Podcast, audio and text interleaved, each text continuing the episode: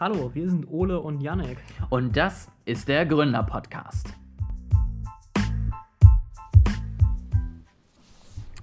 Heute haben wir, und das ist ein bisschen überfordernd, tatsächlich wieder eine KI-Folge, aber ich habe sie vorgeschlagen. Und ähm, bringt, bringt jetzt das Universum eigentlich zusammen oder wie ist das? Genau, ich wollte dich jetzt mal fragen, wie es dir eigentlich damit geht, weil du jetzt plötzlich zu einem Thema KI sagtest, da kann ich gar nichts zu sagen. Und ähm, fühlst du dich jetzt irgendwie anders dadurch? Wieso? Ich meinte, das ist das Einzige, wo ich was zu sagen kann. Zu Gemini, zu den anderen ja, Sachen kann ich einem. nichts sagen. Ja, das stimmt. Auch nur zu einem Thema davon. Ich habe ja drei mitgebracht. Ich werde es, glaube ich, überleben. Also außer es wird jetzt meine große Ahnungslosigkeit aufgedeckt, aber das werden wir dann sehen.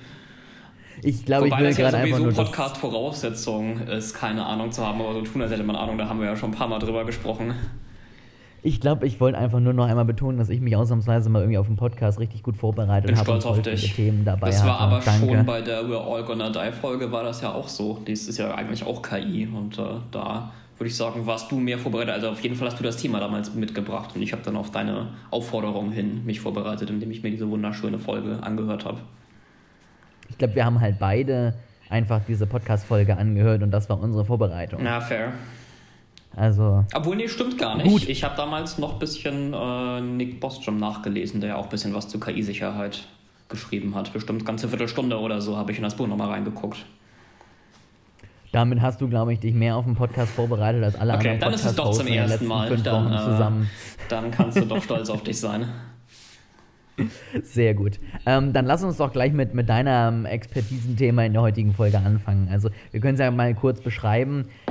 Man weiß natürlich bei Twitter immer nicht, was davon jetzt alles von den Beispielen, die ich so in meiner Timeline hatte, jetzt wahr war und was dann irgendwie im Nachhinein erstellt wurde. Auf jeden Fall ähm, hatte ich ein Beispiel gesehen, dass wenn du Gemini, also die neue Bild-KI von Google, gefragt hast, ob sie nicht ein Bild von den Gründervätern der USA rausschmeißen kann. Die Gründerväter halt plötzlich asiatisch, ähm, dunkelhäutig und äh, indigen aussahen. Ähm, genauso wie wenn man nach einem ähm, Soldaten der Wehrmacht äh, gefragt hat, dass dann halt plötzlich irgendwie eine dunkelhäutige Frau war, was jetzt glaube ich auch eher seltener der Fall war, dass jetzt die dann unter Hitler großartig noch gedient hätten. Ähm, das habe ich so ein bisschen mitbekommen. Das war so ein leichtes Problem, was Google hatte. Ich weiß nicht, hast du das auch so mitbekommen oder hattest du noch andere schöne Beispiele? Jetzt, wo du dieses Beispiel genannt hast, frage ich mich gerade, ob es das gab im Zweiten Weltkrieg. Aber ich glaube, weibliche Soldaten gab es auf Seiten der Achsenmächte nicht. Also, also, was gesagt wurde in einem Podcast, äh, war so von wegen, natürlich gab es irgendwie, weil es gab dann auch irgendwie eine äh, asiatisch aussehende Person und so, und natürlich gab es die Alliierten, in, in welcher Form auch immer sozusagen, von Deutschland, die natürlich auch von woanders kamen. Ne? Also man hatte damals in der Zeit natürlich schon irgendwelche ähm, Länder in, in Afrika, die man irgendwie kontrolliert hat. Man hat mit ja. den Japanern zusammengearbeitet. Dementsprechend waren da sicherlich auch ähm, Nicht-Arier in, in der Angriffsgruppe. Aber natürlich im rein deutschen Heer vermute ich jetzt nicht, dass das äh, wirklich angenommen wurde, sagen wir es mal so. Ja, wahrscheinlich. Also ich hätte überlegt, Italien hatte ja in Afrika Gebiete zu dem Zeitpunkt, aber Deutschland gar nicht. Und ich glaube, wenn, waren das auch Männer. Also jedenfalls, ähm, es ging ja, ich, also es ist genau wie du gesagt hast, es, äh, ich habe selber gar keine Beispiele angeschaut, ähm, aber das Prinzip ist wohl genau das, dass äh, Menschen mit Hautfarben generiert werden in Szenarien, wo das nicht plausibel ist. Und der Grund ist halt scheinbar, dass Google Gemini entsprechende Prompts gegeben hat, dass wenn jemand nach Personen fragt, dass die ethnisch divers dargestellt werden sollen. Ähm, und ich dachte, ich frage dich einfach mal, jetzt unabhängig von diesen spezifischen Situationen, wo es nicht so plausibel ist, würdest du denn sagen, das sollte man machen? Würdest du sagen, es ist sinnvoll, dass Google solche Prompts hinzufügt? Ich finde das unglaublich gemein, weil du hast jetzt gerade das Wort an mich gerissen und die Frage, die ich dir eigentlich stellen wollte, an mich gestellt. Ähm, jein. Also, ähm, grundsätzlich ist natürlich erstmal das Problem in den Situationen, die ich jetzt ausgewählt habe, ist es halt einfach faktisch falsch. Mhm. So, also, ne, das ist halt noch nicht mal so, es ist unwahrscheinlich, sondern es gab es einfach nicht und es ist falsch. Ähm, was anderes ist natürlich, und das macht Google ja auch schon in seinen Suchergebnissen, wenn du da den Suchbegriff CEO eingibst, dann werden dir halt auch im, im Durchschnitt nicht wiedergegeben, wie der durchschnittliche CEO aussieht. Das heißt, es sind nicht zu 85 Prozent irgendwie, also zumindest bei einigen Leuten ähm, wurde das so berichtet. Es ist halt nicht zu 85 Prozent irgendwie ein, ein, weißer älterer Herr in einem Anzug, sondern es ist halt auch dort divers dargestellt. Und es werden auch dort irgendwie andere Bevölkerungsgruppen gezeigt, es werden auch dort irgendwie halt beide Geschlechter einigermaßen gezeigt. Ähm, und da ist es natürlich wiederum was anderes. Ne? Also wenn ich jetzt irgendwie Gemini sage, äh, mach mir mal ein Bild von einem CEO und ich bekomme jedes Mal halt einen weißen alten Herrn im Anzug, dann ist es natürlich irgendwie ein bisschen schwierig und äh, könnte halt so so ein bisschen unangenehm werden. Ähm, aber ich finde, das ist halt was anderes als diese Fakten, die halt falsch wiedergegeben werden. Und ich finde, da musst du irgendwie einen Weg finden, dass das halt möglich ist, dass ich faktisch richtige Ergebnisse bekomme die ich ja trotzdem dann anstelle von Google irgendwie einigermaßen divers gestalten kann, aber halt nicht falsch. Also ich habe gerade mal CEO gegoogelt und auf Bilder geklickt. Ich sehe drei Bilder mit weißen Männern. Ich sehe ein Bild mit einer schwarzen Frau und ich sehe drei Bilder, wo mehrere Personen drauf sind, die gemischt sind. Insofern würde ich mhm. sagen, es ist jetzt schon, also man, man sieht schon äh, einen Überhang in eine bestimmte Richtung man, man sieht einen Überhang, aber der ist natürlich auch in der Bevölkerung so gegeben. Das ist richtig. Das ist halt, also, aber es ist, ne? Das ist halt die grundsätzliche Frage. Also ich finde, du hast es jetzt vorhin ein bisschen einfach gemacht, dass, äh, glaube ich, in den genannten Beispielen man Gemini so trainieren sollte, dass das historisch korrekt anzeigt. Das ist, glaube ich, Konsens. Da wird, glaube ich, de facto keiner dir widersprechen. Die Frage ist halt, soll man das außerhalb, also soll man grundsätzlich das machen, was Google da gemacht hat. Und also, ich würde grundsätzlich schon dazu zu neigen, zu sagen ja. Weil also natürlich hat man äh, bestimmte Bevölkerungsgruppen, die irgendwie bestimmte Berufen besonders repräsentiert sind. Aber das hat ja auch einen selbstverstärkenden Effekt. Und ich glaube, es hat auch einen Effekt auf Leute, die das nutzen, auf Kinder, die das vielleicht nutzen, die sich überlegen, was sie später werden wollen. Und da halte ich Repräsentanz für wichtiger als jetzt die statistische Abbildung der Realität. Das gerade dieses Thema auch mit dem sich selbst Effekt so ein bisschen, der dadurch entsteht, ähm, das sehe ich halt auch so. Ähm, und ich will ja auch nicht irgendwie, keine Ahnung, Krankenpfleger eingeben und sehe dann halt nur Frauen so ungefähr, weil auch da habe ich dann wieder dieses Thema, es ist vielleicht faktisch sogar richtig, wenn acht von zehn Bildern, die dann generiert sind, weiblich sind, aber wir verstärken damit natürlich auch die Vorurteile, äh, die wir jetzt schon in der Gesellschaft haben und äh, können dadurch natürlich uns gar nicht irgendwie anderweitig entwickeln, wenn das halt so dargestellt wird, dass das halt so ist. Ähm, ich habe äh, in verschiedensten Podcasts sozusagen beide Meinungen irgendwie gehört. Ähm, mit beiden Meinungen meine ich nicht, bitte stellt alles weiß und männlich dar, sondern eher lasst bitte einfach die Daten so sein, wie sie sind, so gut es eben geht und baut bitte irgendwie gar keine Schranken irgendwie ein. Ähm, was natürlich dann wieder zu diesem einen Modell führt, was nach drei Wochen Reddit irgendwie angefangen hat, den Holocaust zu leugnen, was natürlich auch nicht Sinn und Zweck der Sache ist. Ähm, und auf der anderen Seite eben auch dann eher den Standpunkt, so richtig wahre Daten gibt es nicht. Ne? Also es ist halt einfach, bis auf jetzt in diesen ganz drastischen Beispielen, es ist halt einfach ein, ein KI-Modell, was berechnet und äh, Dinge ausspuckt. Und da kannst du halt jetzt nicht irgendwie sagen, das sind jetzt die wahren Daten, ähm, wenn das Bild jetzt welche Farbe hat, sondern vielleicht auch einfach gewisse Neigungen, die wir dann vielleicht auch einfach einprogrammieren sollten. Also erstmal, äh, was ich noch erwähnen wollte, ich kann mich erinnern, dass früher, wenn ich äh, was gegoogelt habe, dass da die Geschlechter von Google auch teilweise korrigiert wurden. Äh, inzwischen ist das nicht mehr, ich habe es gestern noch mal ausprobiert, aber irgendwann vor Jahren als ich mal Arzthelferberuf eingegeben habe, hat Google mir gesagt, meinten Sie Arzthelferinnenberuf, was ich äh, sehr interessant fand. Und ich glaube, es gab auch irgendein Gegenbeispiel mit äh, Ingenieur oder Informatiker oder irgendwie sowas oder mhm. Vorstand. Mhm. Das äh, fand ich schon bemerkenswert, aber inzwischen haben sie es gefixt. Und dann zu dem Punkt, den du eben gesagt hast, also ich finde, selbst wenn man jetzt mit meinem Argument der Repräsentanz nicht mitgeht, finde ich, macht man es sich mit diesem Punkt, lass die Daten so wie sie sind, ein bisschen einfach, weil die Trainingsdaten von Sprachmodellen, aka das Internet, bilden ja auch nicht die Realität genau wieder. Also du hast in Social-Media-Netzwerken einen überhöhten Anteil männlicher Personen und europäischer oder nordamerikanischer Personen. Du hast bei Wikipedia, was garantiert zum Trainieren verwendet wird, äh, glaube ich, 80% männlichen Autorenanteil. Du hast ja schon rein durch die Infrastruktur einen bestimmten Bias. Also Menschen aus Afrika sind im Internet weniger vertreten, einfach weil dort weniger Menschen Zugang zu Internet haben als Europa oder Nordamerika. Und wenn deine Trainingstaten in dem Sinne gebiased sind, finde ich es zu sagen, finde ich schwierig zu sagen, lass es doch einfach auf den Trainingsdaten drauf, weil sie bilden ja gerade nicht die Realität ab. Das ist richtig. Ähm,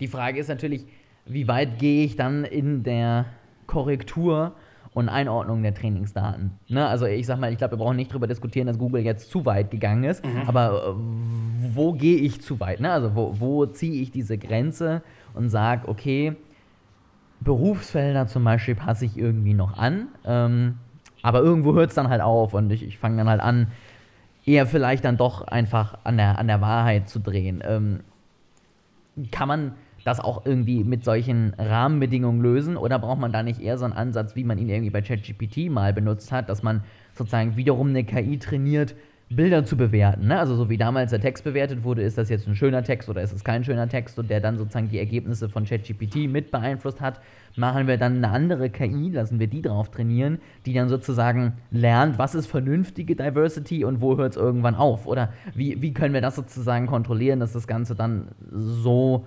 einigermaßen läuft, wie wir es uns halt auch wirklich vorstellen. Also ich glaube, im ersten Schritt kannst du das Prompting einfach nutzen, was ja Google auch gemacht hat. Gut, du wirst dann unerwünschte Nebeneffekte haben, wie jetzt auch. Dann passt du es halt an. Äh, ich sehe da jetzt nicht das Ende der Welt, wenn zwischendurch mal ein paar äh, nicht akkurate Bilder rauskommen. Dann fügt man halt noch einen Satz zu, der sagt aber nicht, wenn das historisch unmöglich ist. Äh, ansonsten dein Vorschlag geht sicher auch, ist halt... Hm, ich überlege gerade, ob eine separat trainierte KI das wirklich besser machen würde, als wenn du es jetzt einfach promptest oder ob es äh, mhm. unnötiger Aufwand ist. Müsste man, glaube ich, einfach mal ausprobieren. Ähm, also es gab letztens gerade mal eine, eine, Studie über KIs, die gegenseitig sich helfen. Können wir vielleicht in einer separaten Folge auch nochmal vorstellen. Ähm, mit so aus dem Bauch heraus, ich würde einfach mal sowohl das Prompting als auch die spezifische KI ausprobieren. Wo da, wobei da dann halt auch die Frage ist, auf was trainierst du die andere KI? Also machst du rein, bewertet das auch wieder auch ein Mensch? Oder machst du halt irgendwie spezielle Trainingsdaten? Lässt du dir jetzt den ganzen Tag äh, feministische Literatur lesen und wer entscheidet dann, welche Literatur angebracht ist und äh, was, was genau man verwendet? Das macht am Ende einfach alles die Super-KI, dann müssen wir uns damit nicht mehr Ich glaube auch, die Entscheidungs-KI. Sehr gut. Sehr gut. Dann ähm, Google bitte arbeitet an der Entscheidungs-KI, damit wir uns mit solchen Themen näher beschäftigen müssen und äh, nicht so in diese, in diese Graustufen absteigen müssen, wo wir dann selber nicht mehr wissen, was jetzt sinnvoll ist und was nicht. Dann haben wir das Thema geklärt. Dann ähm, würde ich sagen, gehen wir noch einmal kurz, äh, wo wir gerade schon beim Thema neue Produkte, die gut oder auch nicht so gut ankommen sind, äh, gehen wir noch mal kurz auf Zora, würde ich sagen. Hast du da was mitbekommen? Da habe ich tatsächlich äh, nur begrenzt was von gehört. Also ich habe gesehen, dass es ein Videomodell gab, womit äh, vielleicht sogar schon der, die erste Vorhersage in unseren Vorhersagen erfüllt ist, aber können wir nochmal separat darüber sprechen. Äh, und ich habe ein, ja. ein, paar Beispiele von äh, Sam Altman auf seinem Twitter-Account oder the website formerly known as Twitter gesehen. Genau, also das äh, viel mehr kann man ja auch noch gar nicht machen, weil öffentlich für die, für die Allgemeinheit ist es ja noch gar nicht. Also es ist ja bisher nur eine sehr closed Beta. Ähm, grundsätzlich ist es halt ein Text-to-Video-Modul, ähm, wo du eben bis, im Moment bis zu einminütige Videos erstellen lassen kannst, indem du halt einen Prompt reingibst und sagst, hier zeig mir eine Person, die durchs regnerische London geht und ähm, auf die Kamera zukommt. Ähm, was ich da ganz spannend fand, natürlich die Ergebnisse, die er jetzt gezeigt hat, waren in den meisten Fällen sehr gut. Ich glaube, wir brauchen nicht darüber diskutieren, dass es auch immer noch Videos gibt, wo ein Mensch plötzlich nur noch vier Finger hat ähm, oder äh, ne, die, die Dimensionen nicht passen und der Mensch zehnmal so groß ist wie das Haus oder was auch immer. Das ist natürlich äh, am Anfang noch vollkommen logisch. Ähm, was ich unglaublich spannend fand, war in einem Podcast wurde darüber so ein bisschen diskutiert, dass es das ganze Thema Filmerstellung jetzt schon deutlich verändern kann, weil du, wenn du solche Module hast, damit deine ganze Arbeit, die du im Moment mit diesen ganzen Special Effects hast, so ein bisschen erleichtern kannst. Weil du brauchst dann sozusagen nur einmal die Kulisse bauen, damit die wirklich realistisch aussieht und kannst das Ganze dann eben durch so ein Textmodul animieren. Also du kannst sagen, guck mal hier, du hast hier die fertige Kulisse, da ist der Typ, da sind 15 Häuser und jetzt mache bitte folgende fünf Szenen. Er geht von links nach rechts, er springt nach oben, er macht dies, er macht das ähm, und darüber kannst du dann sozusagen diese einzelnen Szenen, die du sonst jedes Bild einzeln rendern musstest, von der KI eben generieren lassen und nutzen. Und das fand ich tatsächlich ganz spannend, weil das sich so ein bisschen auch erschlossen hat, zu sagen, okay, wir haben nur noch eine kurze Vorarbeit und den Rest macht dann eben die KI. Glaubst du, das wird sich mit dem aktuellen technischen Stand sehr weit verbreiten? Naja gut, im Moment ist der technische Stand, ich kann eine Minute animieren. Ähm, ich glaube das nicht, weil wenn ich nicht irgendwie eine kleine witzige Videowerbung auf Instagram machen möchte und dafür lasse ich das halt erstellen. Ne? Also das wäre jetzt so ein Anwendungscase, den ich einfach mal nutzen würde, würde ich sagen, hier guck mal, ne, zack, mach mir mal ein Video, das und das soll drauf sein, glücklicher Mensch, der mein Produkt gekauft hat und fertig ist. Darüber hinaus kannst du ja noch nicht viel mit einer Minute Video anfangen. Ja, also auch mittelfristig frage ich mich halt, ob das jetzt in den großen Filmproduktionen sich so ausbreiten wird. Ich kann mir vorstellen, dass es da noch ein bisschen dauert. Also die Instagram-Werbung, ja, oder die Studentenfilmgruppe oder vielleicht auch kleine Firmen, kann ich mir das gut vorstellen. Ich glaube, bei großen Produktionen hast du halt schon oft sehr spezifische Vorstellungen, wie was aussehen soll. Und das ist mit KI halt schwierig. Also klar, du kannst immer was Bestimmtes generieren, aber ihn halt so prompten, dass er genau das hat, was du dir vorstellst, das ist halt schwer. Und da hast du halt auch die Budgets, um es so zu machen wie bisher. Und ich kann mir vorstellen, dass man da auch noch dazu neigt, ähm, das traditionell zu machen. Klar, bei der kleinen Firma, die sich irgendwie 1000 oder 10.000 Euro an Animationskosten sparen und ein paar Prompts, da kann ich es mir sehr gut vorstellen. Klar, ähm, die Frage ist natürlich, kann das Modell eigentlich schon mehr? Gibt es bisher nur eine Minute, weil das sonst auch einfach natürlich die Serverkosten und ähnliches vielleicht auch äh, in die Höhe schnellen lassen würde? Oder ist das im Moment auch noch gar nicht möglich, mehr als eine Minute zu machen? Weil ich sag mal, wenn ich jetzt natürlich in kürzester Zeit irgendwann bei einer halben Stunde bin, dann glaube ich, haben wir wieder ein ganz anderes Thema, worüber wir reden können. Ähm, aber das wird sich dann halt wahrscheinlich in den nächsten Monaten irgendwie zeigen, wie weit wir da schon wirklich sind. Jetzt muss ich aber doch nochmal ansprechen. Ich würde sagen, das äh, trifft ja meine Vorhersage ganz gut. Ich hatte ja spezifisch über Video gesprochen in unseren Predictions und dass man da Video generieren kann, das nicht nur eine Person, einen Kopf darstellen ist, wie es äh, in dem Beispiel war, über das wir da gesprochen hatten. Dann, äh, Yannick, herzlichen Glückwunsch zu deinem ersten Punkt. Ich Dankeschön. weiß gar nicht, ob ich dir dazu gestimmt habe oder nicht. Ich meine, du hast mir zugestimmt, relativ sicher. Ich bin aber vor allem froh, dass äh, ich jetzt meine Ehre gerettet habe, nachdem letztes Mal meine KI-Vorhersage hier als KI-Experte sofort falsch war am Anfang des Jahres, hatte ich jetzt auch mal eine, die sofort richtig war. Dann können wir uns jetzt gegenseitig kurz ein bisschen auf die Schulter klopfen und äh, gehen ins nächste Thema. Ähm, es gibt nämlich die erste groß angelegte Studie zum Thema ChatGPT und die Auswirkungen auf Brainstorming in der Gruppe, so formuliere ich es mal. Ähm, und zwar haben zwei amerikanische Professoren das Ganze durchgeführt. Ähm, sie haben eine große Gruppe an verschiedensten Menschen ähm, zusammengetrommelt und haben sie echte Probleme aus dem Arbeitsalltag äh, brainstormen lassen. Also haben ihnen verschiedene Aufgaben gestellt, die eben auch, das war ihnen ganz wichtig, eine, eine hohe Bewandtnis für sie hatten. Also wirklich irgendwas, mach dir Gedanken über ein Projekt, was deine Arbeit fünfmal erleichtert oder was, keine Ahnung, ne, dein Jahresbonus erreicht. Also wirklich wichtige Projekte, ähm, haben dann den beiden Gruppen, also haben die in zwei Gruppen geteilt. Die einen haben ChatGPT an die Hand bekommen, die anderen äh, haben das Ganze ohne ChatGPT machen dürfen. Beide haben eine kurze Einweisung bekommen, weil die eben aus diesem Bereich Brainstorming, Kreativität und Co. kommen und haben so ein bisschen den Gruppen nochmal erklärt, wie gutes Brainstorming und wie mhm. gute Innovation sozusagen in Gruppen entstehen kann und haben sie dann mal losgeschickt. Und am Ende wurden dann die Ergebnisse von ähm, externen, die dann in den jeweiligen Firmen da waren, aber eben nicht im Projekt mitgespielt gespielt haben, wollte ich gerade sagen, bewertet von A bis E. Und ähm, ne, A am besten, E am schlechtesten. Was denkst du, Yannick, war das durchschnittliche Ergebnis, wenn du die Gruppen von mit ChatGPT und ohne ChatGPT verglichen hast? Wie wurde das Ganze sozusagen am Ende bewertet? Ich bin mal bisschen mutig jetzt. Ich könnte gut damit falsch liegen, du wirst es mir sicher gleich sagen.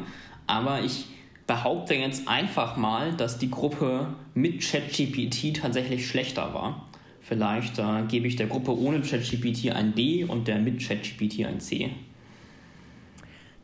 Das, also grundsätzlich, deine, deine Aussage war nicht falsch, äh, auch nicht zu 100% richtig, aber die Richtung ist richtig. Also tatsächlich waren die durchschnittlichen Ergebnisse gleich. Okay. Äh, es war beides so zwischen B und C, je nachdem, äh, wie gut die Gruppen auch waren. Und ne, da hast du natürlich immer Vor- und Nachteile. Was bei der Gruppe mit ChatGPT war und woran man auch so ein bisschen das ähm, Problem schon erkennt, sie haben weniger Ergebnisse gebracht. Das heißt, die haben sich hingesetzt, alle einzeln am besten jeder hat was eingetippt und hat dann das erstbeste Ergebnis, vielleicht nachdem man noch einmal was äh, dazu gepromptet hat, haben es als Idee genommen. So, dann haben sie die ganzen Ideen zusammengeschmissen, dann haben sie vielleicht noch mal eine zweite Runde gemacht, haben gesagt, okay, hier ist eine Idee, formulieren wir das aus, haben die fertige ausformulierte Idee genommen und das war ihr Ergebnis. Und damit sind sie dann halt ganz stolz hingegangen, haben dann halt in 10 Minuten ähm, ihre durchschnittlichen Ergebnisse fertig gemacht und äh, waren dann fertig. So, und die anderen Gruppen haben halt ein bisschen mehr Zeit gebraucht, weil sie halt ja, komplexe Gruppenprozesse am Ende irgendwie bei sich in den Gruppen laufen hatten und haben dann halt ähnlich gute Ergebnisse am Ende gebracht, aber halt deutlich mehr Ideen gehabt, ähm, die natürlich auch wiederum, wenn man noch mal ein bisschen länger drauf rumdenkt, vielleicht sogar noch zu besseren Ergebnissen führen könnten. So, ähm, Jetzt kann man daraus natürlich ableiten, okay, dann äh, nutzen wir ChatGPT jetzt einfach nicht mehr zum Brainstorming, weil bringt ja sowieso nichts. Ähm, man kann aber natürlich auch noch was anderes ableiten. Ähm, und das sind Tipps, die die tatsächlich da so ein bisschen herausgefunden haben, was die guten Gruppen richtig gemacht haben, wenn sie mit ChatGPT gearbeitet haben. Also welche Prompts sie verwendet haben, wie sie an das Projekt rangegangen sind. Ähm, hast du da vielleicht irgendwie Ideen, was das Ganze sein könnte?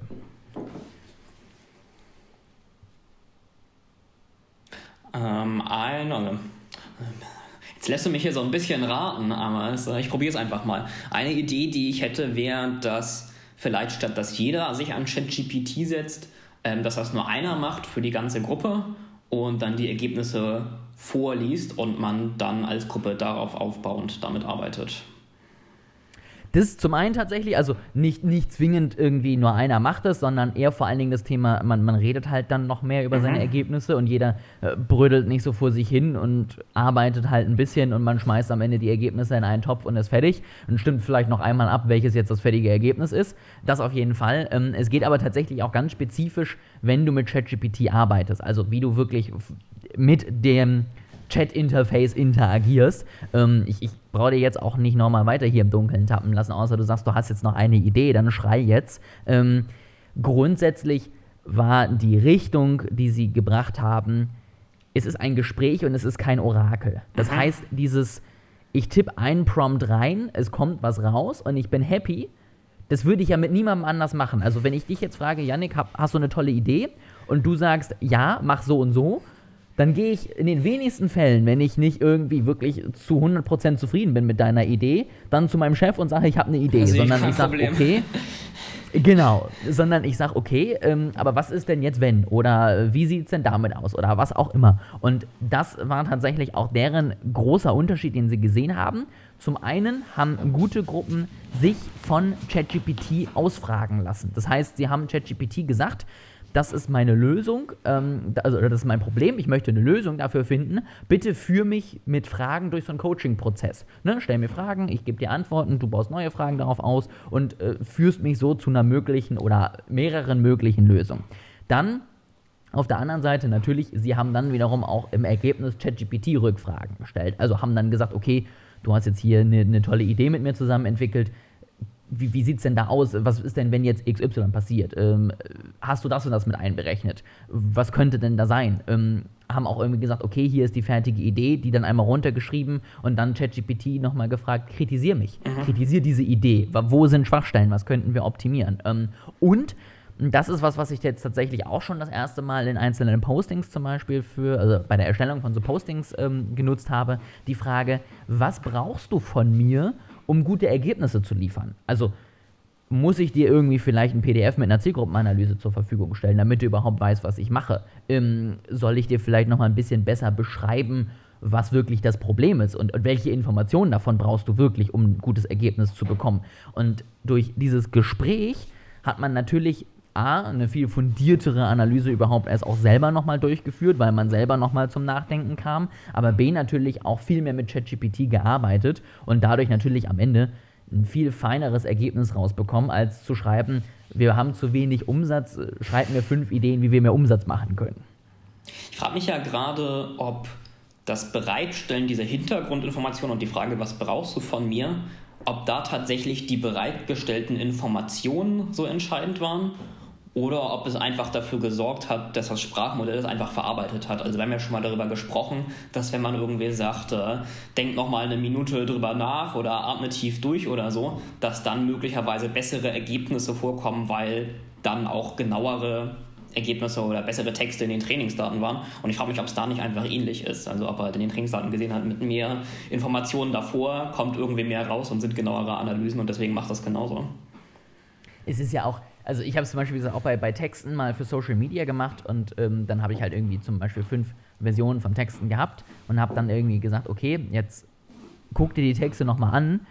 Das und das soll das Ziel von diesen Texten sein. Kriege ich das mit diesen Texten hin? Und wenn nein, was fehlt noch und brauchst du davon noch irgendwas von mir? Ne, ich habe ja nicht einfach nur gefragt, was brauchst du noch an Informationen, sondern ich habe halt auch da wieder ihn arbeiten lassen und ihn nochmal rechnen lassen, hat er halt selber gesagt, oh, guck mal, in meinen Texten, die ich dir gerade rausgeschmissen habe, sind gar keine Call to Actions. Aber ich weiß ja eigentlich, dass Social Media Postings, die ein Ergebnis bezwecken sollen, ein Call to Action brauchen, weil wie sonst soll dieses Ergebnis kommen? Ne? Und ich glaube, das ist es vor allen Dingen, dieses einfach nochmal darüber nachdenken, so wie ich ja auch ähm, meine, meine Bachelorarbeit zum Beispiel nicht geschrieben habe und dann ohne noch einmal drüber zu gehen, irgendwie bei meinem Dozenten ins Fach gepfeffert habe, sondern ich habe sie mir halt nochmal durchgelesen, habe beim Durchlesen festgestellt, da hat sich was gedoppelt, da ist was nicht verständlich, da war ein Rechtschreibfehler, da fehlt vielleicht noch was oder was auch immer.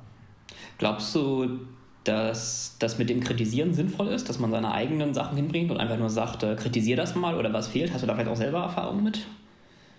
Also tatsächlich habe ich das mit, mit Landingpages gerne mhm. mal gemacht, dass ich eine Landingpage da bei, bei ChatGPT reingestellt habe. Dann habe ich gesagt, guck sie dir mal an. Ähm, dann habe ich gesagt, das und das soll mit dieser Landingpage passieren.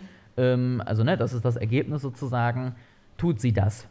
So, und dann habe ich meistens darauf irgendwie eine Antwort bekommen und dann habe ich halt gesagt, okay, was sind denn Verbesserungen? Ne? Wo könnte es noch besser laufen? Und auch da darfst du natürlich nicht jede Verbesserung eins zu eins übernehmen, nur weil ChatGPT sagt, dann muss der Button aber rosa, aber das ist in deinem Corporate Design nicht drin. Ne? Also auch da musst du wieder so ein bisschen mitdenken, aber am Ende, glaube ich, bringt fast jede Frage nochmal irgendwie ein, zwei neue Erkenntnisse. Man muss halt irgendwann wissen, wo das Ende ist und wo es auch keinen Sinn macht, jetzt äh, noch in den letzten 5% irgendwie rumzudoktern, sondern dann auch einfach mal rauszugehen mit dem, mit dem Ergebnis.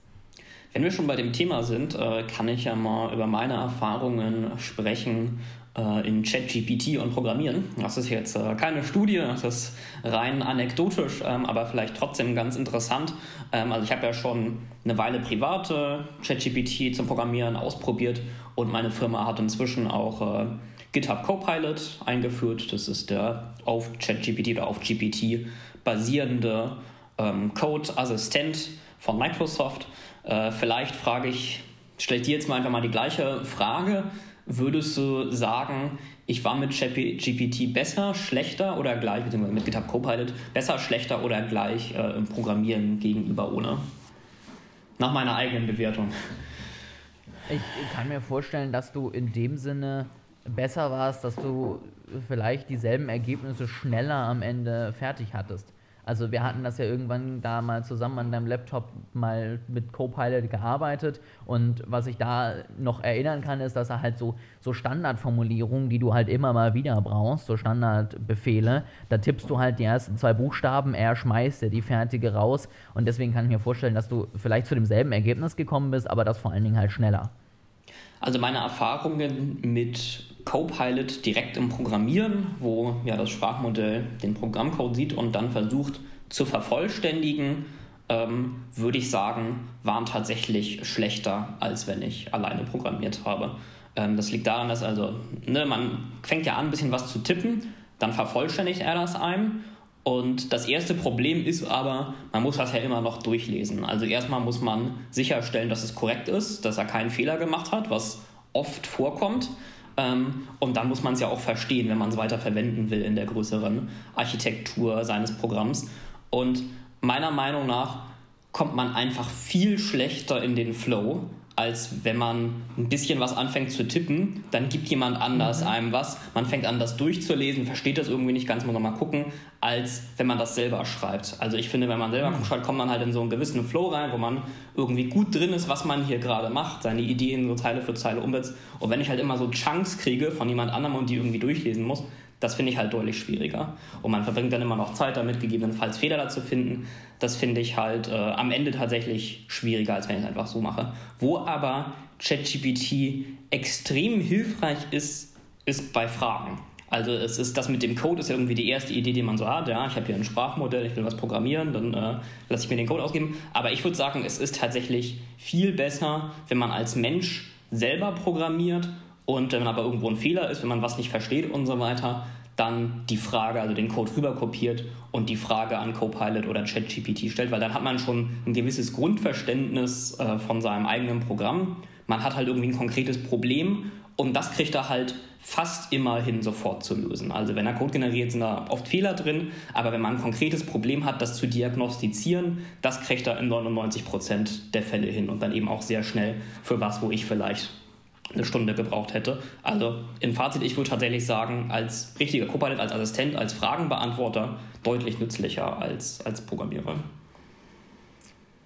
Ja, das ist ich, versuche mir das gerade vorzustellen, es ist ja wahrscheinlich wie wenn du halt irgendwie so ein längeres Textdokument schreibst und er dir immer den Satz sozusagen zu Ende vervollständigt. Ja. So, dann ist das nicht in ganz deiner, deinem Sprech, dann ist es vielleicht irgendwie doch noch ein anderes Wort, ein anderes Thema. Du willst in eine etwas andere Richtung, aber er schlägt dir vor, du sollst jetzt doch weiter über XY schreiben und dann hast du natürlich immer so diesen diesen Break da drin, ähm, wo du dann einmal kurz wieder lesen musst, dann musst du sagen, nee, das ist es nicht, dann tippst du weiter und ähm, dann ist es ja, tatsächlich eher hinderlich als hilfreich. Ich muss tatsächlich sagen, bei den Fragen beantworten komme ich mir inzwischen manchmal so vor, als würde ich irgendwie betrügen oder schummeln, weil es ist, also früher war es halt so, wenn du irgendwie ein Problem hattest beim Programmieren, dann musstest du, manchmal so schnell gelöst, aber manchmal musstest du halt in drei Büchern irgendwie nachsuchen, das nochmal googeln, 20.000 Zeilen Code durchgehen, das dreimal durchdenken, fünf Sachen ausprobieren und dann hast du es irgendwann hinbekommen. Ja, oder du musstest halt ewig lange Sachen durchlesen und erstmal vom Grundverständnis aufbauen, um irgendwie ein Problem zu verstehen. Und jetzt ist es halt so, du tippst die Frage ein und ChatGPT sagt dir, was das Problem ist. Wie gut sind da die Ergebnisse im Schnitt? Also, ich sag mal, ist deine Frage dann in, in 85% der Fälle auch sofort richtig beantwortet oder wie ist da so der, das Ergebnis? 95 würde ich, würde ich sogar sagen, ja. Also okay. Also selbst bei relativ exotischen Sachen äh, diagnostiziert er eigentlich beim ersten Versuch sofort, was, was das Problem ist. Das ist ja dann aber tatsächlich auch so ein bisschen, wie man auch eben ja an, an alle Sachen rangehen soll. Auch da ist es ja ein Gespräch. Also es ist halt irgendwie nicht, mach mir einen Code fertig, sondern es ist halt, okay, ich sitze hier gerade am Code, das sind gerade meine Probleme. Ähm, ne, geh das mal bitte durch und hilf mir da mal kurz dabei. Ähm, und dann ist das ja wahrscheinlich erstmal so das Sinnvollste, vielleicht auch, weil du ihm natürlich sehr viel Kontext dann schon gibst. Als ne, wenn du ihm einfach nur sagst, mach mir mal irgendwas und er dann von, von alleine alles aufbauen muss, so hat er ja schon sehr, sehr viel Kontext, weiß schon mal, was da steht, was du möchtest, wo du hinarbeitest, kann sich daraus ja auch selber schließen, was das Ergebnis dieses Codes sein soll und ähm, kann dann natürlich viel zielgenauer am Ende vorgehen als äh, dieses broade Mach mal. Genau, und er weiß halt auch schon auch sehr viel, was man da vielleicht gezielter anwenden kann. Aber also ich finde es immer wieder erstaunlich, wie viel doch in den Trainingsdaten schon vorhanden ist. Nicht über so generische Programmierungsfragen, sondern eben auch über sehr spezielle Sachen. Ja, sehr spannend. Ähm, dann ist jetzt ja nur noch die Frage, wann kommt jetzt das neue GPT-Modell raus, dass äh, wir dann noch bessere Ergebnisse vielleicht bekommen. Ähm, oder müssen wir jetzt erstmal alle lernen, noch besser mit ChatGPT und Copilot umzugehen, bevor wir es verdient haben, nochmal ein neues Modell zu bekommen. Es gibt ja sehr unterschiedliche Meinungen. Also manche Leute sagen, dass wir stehen gerade erst am Anfang der Entwicklung und das wird jetzt exponentiell nochmal nach umgehen. Andere sagen, es ist quasi das Gegenteil, es fängt jetzt schon an, ne, dass ein Plateau quasi kommt oder dass es sogar schon schlechter geworden sind. Also viele Leute haben so aus persönlichen Erfahrungen gesagt, dass äh, ChatGPT sie als schlechter empfinden als früher. Mal gucken. Also es, ich kann auch nicht in die Zukunft sehen. Ich gehöre tendenziell eher zur Gruppe der Skeptiker. Vielleicht bin ich aber auch ein bisschen biased, weil ich gerne möchte, dass äh, GPT weiterhin nur hilfreich ist, wenn er meine Fragen beantwortet und äh, nicht mich vollständig ersetzen kann.